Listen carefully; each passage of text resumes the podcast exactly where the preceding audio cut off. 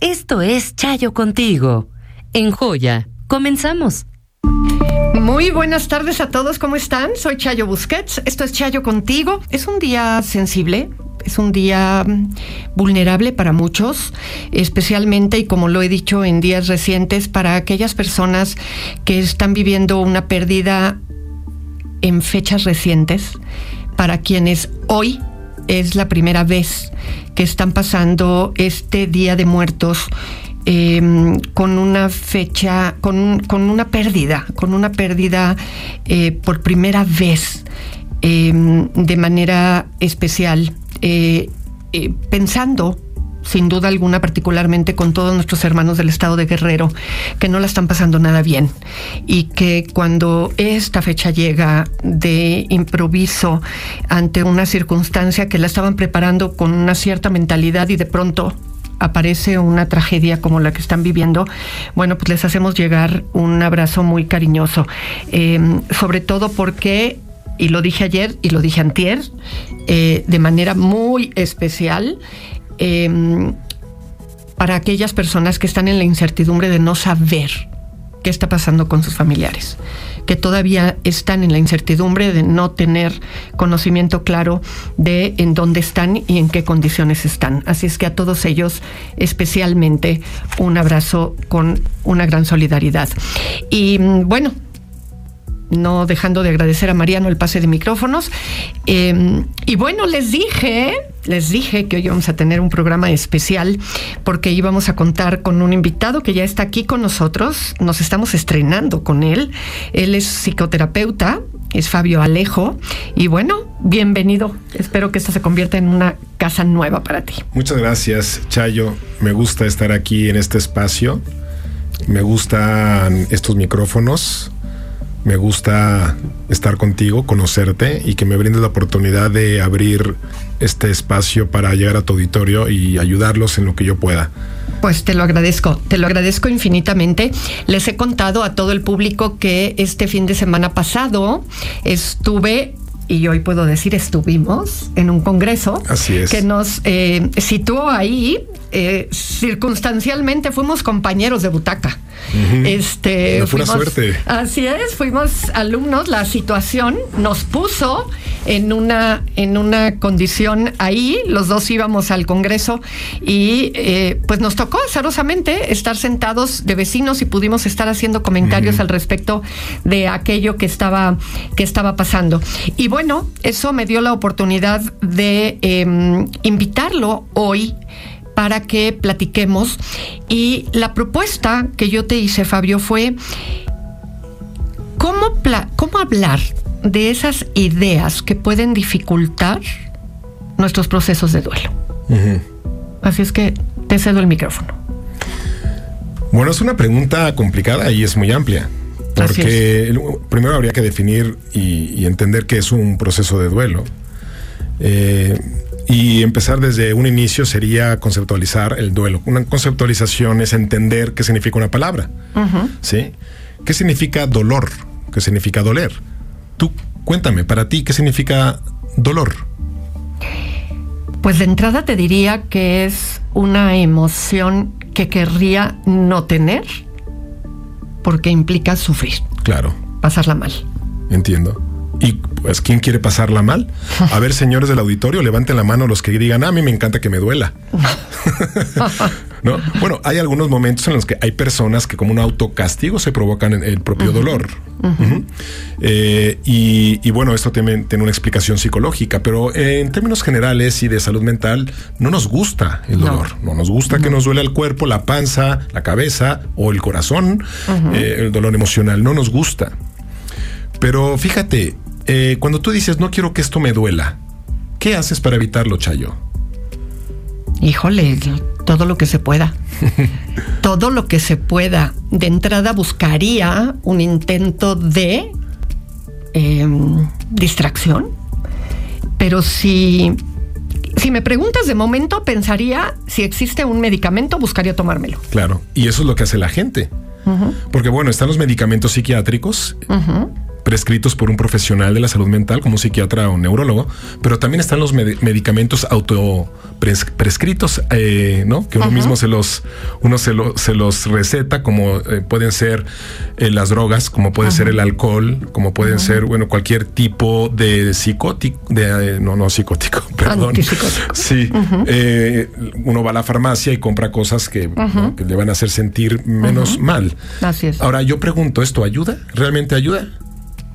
Pues yo te diría que me esperaría a ver qué efecto hace. ¿Qué hace el alcohol? pues me lo distrae. Mm, exactamente, te lo distrae. Es como un sedante, es una, es un medicamento a corto plazo que funciona. Así es. ¿no? Porque uno se ataruga un poco y deja de pensar en eso, ¿no? Em, otras ocasiones incluso se potencia, ¿no? Porque el que ya está enojado, a lo mejor con el alcohol se enoja más. Sin duda. ¿no? O el que ya está triste con el alcohol se pone más triste. Es decir, que todos los eh, o las cosas que solemos hacer, Chayo, para evitar el dolor, a corto plazo aparentemente parece que funcionan, pero a largo plazo lo hacen todo peor. Sin duda alguna. Sí, empeora la situación. Y recuerda que cuando nosotros escapamos de algo, de un dolor, incluso de un pensamiento, este crece.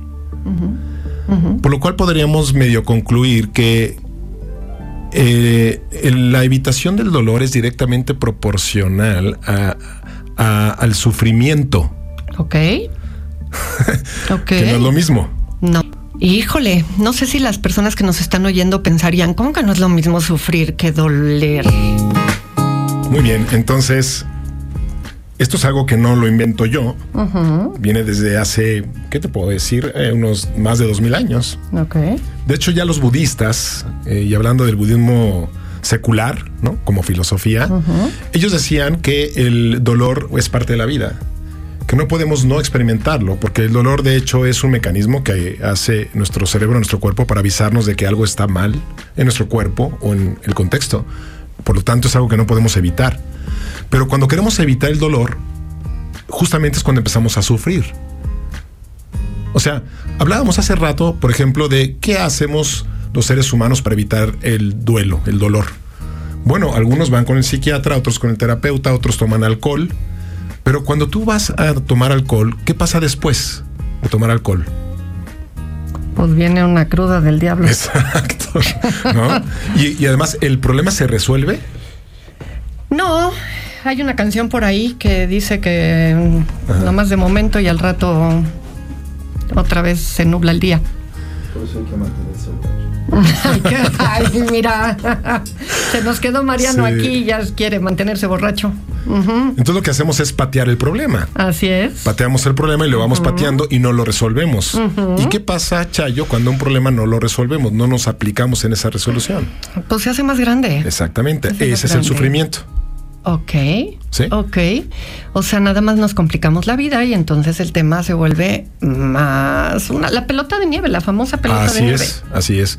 Por ejemplo, una persona que tiene miedo a hablar en público está evitando ese dolor de la vergüenza, equivocarme o el pensar que los demás van a pensar que soy un torpe y el evitar eso hace que no hables en público. Pierdes habilidades sociales entonces, en lugar de preparar un proyecto para presentarlo con en tu trabajo o, en la escuela, lo evitas y pateas ese sentimiento, ese, dolor. Ok. Sí. ¿Y qué va a pasar? Crece. Crece el miedo. Crece el miedo, te vuelves más torpe. Pero entonces lo que me estás diciendo es, ¿al duelo hay que tomarlo de frente? Eh, sí, el dolor hay que aceptarlo. Eh, y los budistas decían eso, y también los estoicos, que es un movimiento filosófico de hace, no sé, unos 200 años antes de Cristo. Oh, el estoicismo hablaba y el budismo hablaban de eso, de que eh, la vida no puede ser feliz, no, puedes, no puedes ser feliz en la vida. Eh, y hablo de esta felicidad cortoplacista, de esta felicidad escandalosa, ¿no? Eh, pero el sufrimiento es más bien la el dolor es más bien la constante. ¿Cuál va a ser la diferencia entre aceptar el dolor y no ser masoquista? Es muy buena pregunta. Sí, aceptar el dolor es aceptar que hay situaciones que van a generar estados físicos que duelen y que estos son como por ejemplo la pérdida de un ser querido, la pérdida del trabajo o la salud, una extremidad. El masoquismo ya está relacionado con el aplicarte el dolor a ti mismo. Ok. ¿Buscar el dolor a propósito? Sí. Ok. ¿Ustedes buscan el dolor a propósito?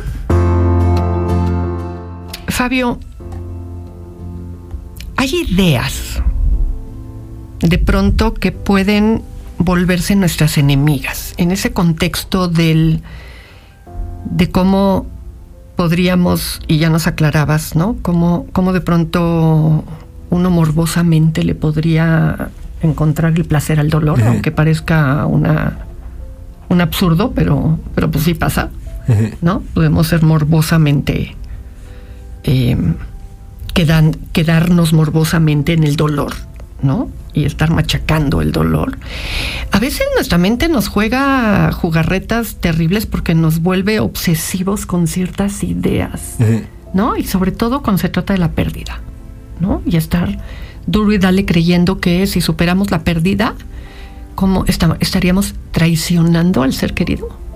¿No? Si yo supero. Es una creencia. ¿No? Y viene exactamente. Que puede generar un, duelo complicado. Así es. Es decir, que una persona decida eh, alargar, un luto. Exacto. Por evitar la culpa. El sentimiento de culpa de ya, ya nos olvidamos de, de esta persona. Y, y, hay muchas creencias, como bien lo dices, o pensamientos que obstaculizan un duelo que fluya un duelo saludable, ¿no? llamamos un duelo saludable, no es que ningún duelo es lindo, pero al menos un duelo saludable es aquel que no es complicado. Un duelo saludable es el que ayuda a procesar la pérdida a través del tiempo y de, vivir etapas y episodios que son naturales en un, en un duelo. Entonces, muchos pensamientos generan, generan este dolor este sufrimiento alargado. Eh, cada persona vive de forma diferente su duelo, porque cada persona tuvo una relación diferente con el difunto. Hmm. Entonces, hay, hay, hay, por ejemplo, hijos que no tuvieron una vinculación con su padre. Y la sociedad espera que sufran y lloren y se den golpes de pecho y se cuando no hay una vinculación, el duelo cambia para una persona que no tuvo esa relación, que tuvieron otros hijos, ¿no? A lo mejor los hijos de un matrimonio no tienen o no sienten el dolor del hijo de otro, los hijos de otro matrimonio porque no, no hubo la misma vinculación. Pero la idea de que hay que sufrir puede generar que uno, que uno sufra porque no sufre. ¿Me explicó? A ver, otra vez, otra vez. Otra sí, cuando la sociedad te dice, tienes que sufrir en proporción a el parentesco de la persona que se muere. Ok. ¿No? Entonces, si es mi papá, pues tengo que sufrir mucho. ¿No? O si es eh, mi pareja. Y si no siento ese sufrimiento, entonces quiere decir que soy una persona poco empática, malvada, eh, poco compasiva, y eso genera un sufrimiento. Claro. Yo he tenido pacientes que se acusan de ser malas personas porque creen que lo son, porque no están sufriendo lo suficiente o porque no lloraron en el funeral de su papá. Ay, el llanto, acabas de tocar un tema. El llanto. Es que no ha llorado. O lo contrario, en algunos, eh, en algunos lugares de, las, de, nuestro país, ya no llores porque no dejas descansar a, tu familiar. hay, como lugares, hay, hay, como muchas culturas dentro de nuestro país. ¿No? Y entonces ya no llore, no lo dejas descansar. Sí, es, es, básicamente como la, la, cultura del, la tanatofobia, ¿no? Es decir, que todo lo que esté relacionado con la muerte hay que evitarlo, incluso el llanto. Sí, y, y, esta cultura a veces muy naif, muy, muy simplona y superficial de hay que ser felices y todo lo que sea contrario a la felicidad como el llanto hay que castigarlo y hay que evitarlo. Justamente ahí es donde vemos la diferencia entre dolor y sufrimiento. El llanto es parte de la vida y no siempre lloramos por dolor, muchas veces lloramos por alegría, por emoción, por compasión. ¿sí? Entonces el llanto es parte de una expresión natural del cuerpo y hay que dejar, hay que, dejar que ese llanto venga. Pero el querer evitar ese llanto puede generar finalmente un sufrimiento Es la diferencia entre dolor y sufrimiento. Y el sufrimiento es que aquello que evitas va a venir siempre con más fuerza. Sí. ¿O va a salir de otra manera? Exacto. A, a través de frustración o de enojo y de conductas eh, desproporcionadas, ¿no? De ataque o de autoataque. Por ejemplo, una persona que siente culpa, una, una persona culpígena fácilmente puede generarse dolor a sí misma, como una manera aprendida de castigarse por pensar que es culpable, pensar que le hizo daño a, otras personas, que el no haber ayudado lo suficiente quiere decir que quise casi casi eh, provocar ese daño. ¿Mm? Que pasa mucho también en, en, en, los duelos, la culpa, cuando alguien muere y uno dice es que no, no hice nada por ayudarlo. Y el cerebro lo interpreta como si no hice nada por ayudarlo, aunque a lo mejor sí, pero no lo estoy viendo, es casi casi como le hubiera provocado yo la muerte. ¿no? Y ahí viene entonces la culpa y las conductas, algunas por ejemplo conductas autolíticas. Eh, eh, ¿Qué palabrita es esa? A ver. Perdón, sí, conductas eh, de autolesión. Ah, ok. Sí. Ok. Personas que se cortan, que se sí. golpean, que se sí. lastiman, que se quitan cosas que les gusta porque se tienen que castigar. Son conductas. Qué complejos sí, somos los seres humanos. Qué ese, complejos ese. somos. ¿Cómo detenemos los pensamientos? Porque nuestra cabeza se va por donde se le pega la gana. Uh -huh. Así es. Y, y, a veces se vuelve nuestra enemiga. ¿Cómo detenemos nuestros pensamientos? ¿Cómo le hacemos uh -huh. para decirle yo cállate, déjame dormir, déjame concentrarme en otra cosa, déjame leer? Sí. ¿No? Porque está duro y dale, duro y dale y a veces hasta obsesiva se vuelve. Claro. ¿Cómo detengo mis pensamientos? sobre todo cuando me están generando mayor dolor, claro. ¿no? Al que, al que ya de por sí la pena me tiene. Te voy a pedir que me ayudes a hacer un ejercicio. Ok. Y se lo voy a pedir también al auditorio. De acuerdo. Dura poquito, 20 segundos. Ok. Durante 20 segundos te voy a dar una instrucción. Sí. Ok. Y cada vez que falles con esa instrucción, vas a decir, vas a decir uno, y si vuelves a fallar, dos, y si vuelves a fallar, tres, y así, ¿ok? es una instrucción muy okay. simple. Los voy a, los voy a representar a todos. Sí, y, y ahí ustedes en casa, por favor, háganlo. Okay. Y es una instrucción muy simple y va a durar 20 segundos. Okay. Y durante 20 segundos, cada vez que falles en la instrucción que te pedí, okay. la vas a contar y la vas a contar en voz alta. Ok. ¿Lista? Y voy a contar 20 segundos. Venga. Instrucción, no pienses en un camello. ok, ¿a qué velocidad quieres que lo cuente? Ay, Fabio, ¿por qué me pones en evidencia? No, bueno, ya pensaste todo este no, pues rato. Todo el pensando en el camello. Y apenas van 12 segundos. Ok. ¿Eh? Un camello okay. con sombrero, un camello con zarape. Sí, no, no, o sea, eres malo. 20 segundos. Eres malo, sí, todo bueno, el tiempo pensé en el camello. Todo el tiempo pensaste en el camello. ¿Qué te dice esto, Chayo? Sí, pues que, que, que, que, no puedo dejar de pensar en lo que quiero dejar de pensar. Y fíjate que para el cerebro pasa algo bien curioso. Ay. Que mientras más aparece el no hagas, no pienses, uh -huh. se pone obsesivo y entonces con más razón dice, ah, ¿cómo de que no? Ahí te va. Lo que más evitas uh -huh. vuelve siempre con más fuerza y más obsesión. Ok. ¿Qué vamos a hacer con esto? Porque tu pregunta es muy clara. Sí. ¿Cómo le hago para parar los pensamientos? La respuesta también es muy sencilla. ¿Dejo que piense lo que se le pegue la gana? Ahorita te voy a decir. La respuesta sencilla es, en realidad no puedes. Híjole, Ay. yo creo que acabo de decir algo muy desesperanzador para, sí. para todo el mundo, ¿no? Sí. Pero es que la realidad. No puedes, no puedes, no puedes gobernar sobre tus pensamientos. Lo que sí puedes hacer es cambiarles el, el significado. Fíjate, no es lo mismo pensar en soy eh, el culpable de, o me siento culpable de la mm, muerte de mi amigo, ¿no? Sí. Hablando de duelo, que es un pensamiento muy común. Sí. Fue mi culpa, ¿ok? Sí. Ese pensamiento, en realidad, el contenido no es cierto. Sí lo está experimentando esta persona, pero como no ha analizado la veracidad de ese contenido, sino que la da simplemente por cierta, se fusiona a tal grado con ese pensamiento que lo hace real. Y lo hace real a medida que lo siente en el cuerpo. A través de la culpa, la ansiedad, el enojo. ¿Ok? Pero no es lo mismo soy el culpable de A, estoy pensando o estoy experimentando un pensamiento de que soy culpable de la muerte de mi amigo. Son dos pensamientos diferentes, ¿te das cuenta? Con Sí. el primero, soy culpable, te fusionas. Lo haces uno contigo, lo haces realidad. Y con el segundo, estoy experimentando el pensamiento de que soy culpable, te distancias de ese pensamiento y lo ves en perspectiva. Y eso sí que lo puedes hacer. Y eso que ayuda mucho, eso sí ayuda mucho a que ese pensamiento no sea tan importante o tan relevante, con lo cual el cerebro identifica que si no es importante ni, rele- ni relevante, te lo manda menos. Mientras más importante es el pensamiento, te lo va a mandar más veces. Mientras menos importancia le das a ese pensamiento y lo ves como una experiencia que pasa, menos veces te lo va a mandar. La tasa va a bajar. De acuerdo. ¿Me estoy explicando? Sí, hacíamos este ejercicio, Fabio, de en tiempo pasado y en tiempo futuro. En tiempo pasado, la culpa, ¿no?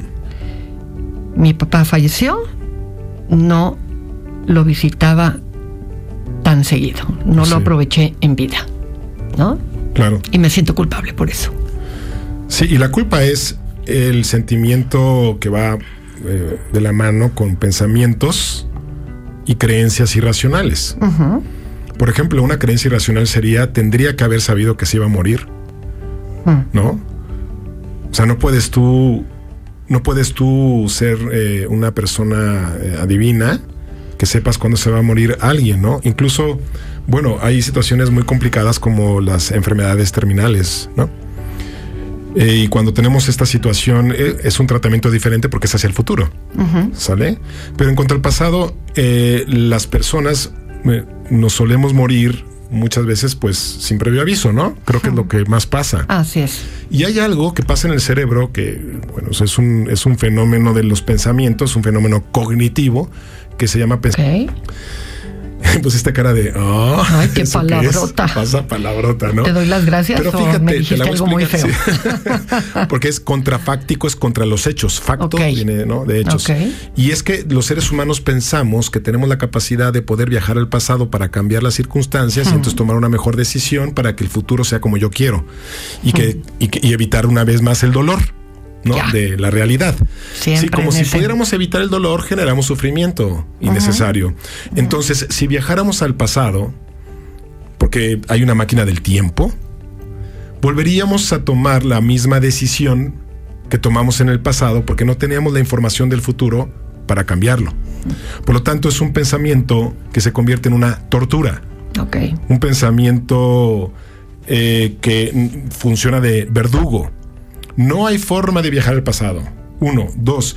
No hay forma de predecir el futuro. ¿sí? No hay forma. A no ser que, claro, eh, estemos hablando de eventos medibles, ¿no? Como podemos predecir a lo mejor a- en cierta medida cómo se va a ir formando un huracán. Pero igualmente, aunque tengamos cierta información, como lo que pasó con Otis, no tenemos toda la información para saber a qué hora va a llegar y, y si se va a convertir en 5 o se va a quedar en 3, categoría 3, ¿no? Entonces, este pensamiento sirve como tortura, es la orientación hacia el remordimiento, el hubiera Ya. hubiera hecho esto, hubiera, y no podemos hacer eso. Y eh, aunque nosotros hacia el futuro pudiéramos saber que pues tenemos un- una- un- unos padres ancianos o enfermos, sabemos que en algún momento van a morir, pero nosotros no podemos pasar no podemos pasar todo el tiempo con personas que sabemos que van a morir porque no, no nos da la vida y no es, no es posible. No es posible estar pagando por anticipado para no sentir culpa, estar 100% del tiempo con alguien, aunque esa persona ya se aburrió de vernos, ¿no? Sí. No, pues, o sea, haz tu vida, por favor. No sería vida. ¿no? Y no me trates como muerto, viviente. Así es. ¿No? Entonces, lo importante es disfrutar a esa persona en el tiempo que puedes estar con esa persona. Y si no tienes recursos para viajar porque vive en Estados Unidos, entonces puedes a lo mejor hacer Zooms con esa persona una vez a la semana, hablar por teléfono y que ese tiempo sea de calidad. Pero no podemos estar acompañando a una persona agarrada de la mano todo el tiempo de aquí a que se muere para que no nos sintamos culpables y entonces podamos descansar en hice lo mejor que pude. Eh, eh, eh, eso tampoco le hace bien a esa persona. No De sé si me estoy Perfectamente explicando. bien. Y de hecho, con la respuesta del pasado, nos contestaste la pregunta del futuro. Finalmente, viviendo, siempre va a haber cómo lo pude haber hecho peor y cómo lo pude haber hecho Sí. mejor. Exacto. Y tenemos que aprender a aceptar la realidad como se presenta. Y en esa aceptación, pues no me viene más que la palabra humildad, ¿no? Tenemos que ser humildes. Totalmente. Y habría, no, a ver, se me están haciendo bolas las ideas en la cabeza, se nota. Este, a final de cuentas, parecería que queremos encontrar una manera de que las cosas no nos duelan cuando no hay más que frente a la pérdida, hay dolor. Y eso es lo que tenemos que aceptar. Bravo. no sé a ustedes, a mí el programa se me ha ido como agua. Pero antes de terminar, Fabio, aceptación y resignación. O lo correcto sería decir aceptación o resignación. Cuando hay un duelo, no podemos empezar por la aceptación. Ok. Es parte de un proceso, la aceptación que es forma parte del proceso del duelo, pero cuando, cuando perdemos a un ser querido, eh, nos duele, deja un gran vacío. Y, hay muchas emociones. Una de las más eh, comunes al principio es el enojo. El enojo, y muchas veces el enojo viene, por ejemplo, cuando en el COVID, ¿no? Las personas moríamos porque que no se cuidó, no se salió, subió a un avión, ¿no? el, enojo de por qué hizo eso. El enojo con uno mismo también, ¿no? De eh, quizá eh, no haberle ayudado y con la culpa que viene junto con el enojo mezclada.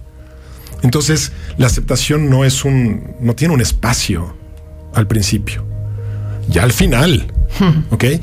Ahora, en términos eh, en general, la aceptación es el producto de la decisión de aceptar una experiencia con actitud abierta y que esa experiencia de que se llama, por ejemplo, vida, que se llama matrimonio, es aceptar que tiene sus reveses, sus colores oscuros, sus momentos de dolor, pero que esa, e, esas vivencias forman parte de la experiencia de vivir una relación romántica una relación con un amigo, eh, estudiar algo, entonces tiene sus cosas y la aceptación es parte de lo que te va a ayudar, eh, es una decisión, acepto, yo decido aceptar a pesar de que hay cosas que no me van a gustar porque la experiencia en general es mejor y me va a retribuir algo mejor.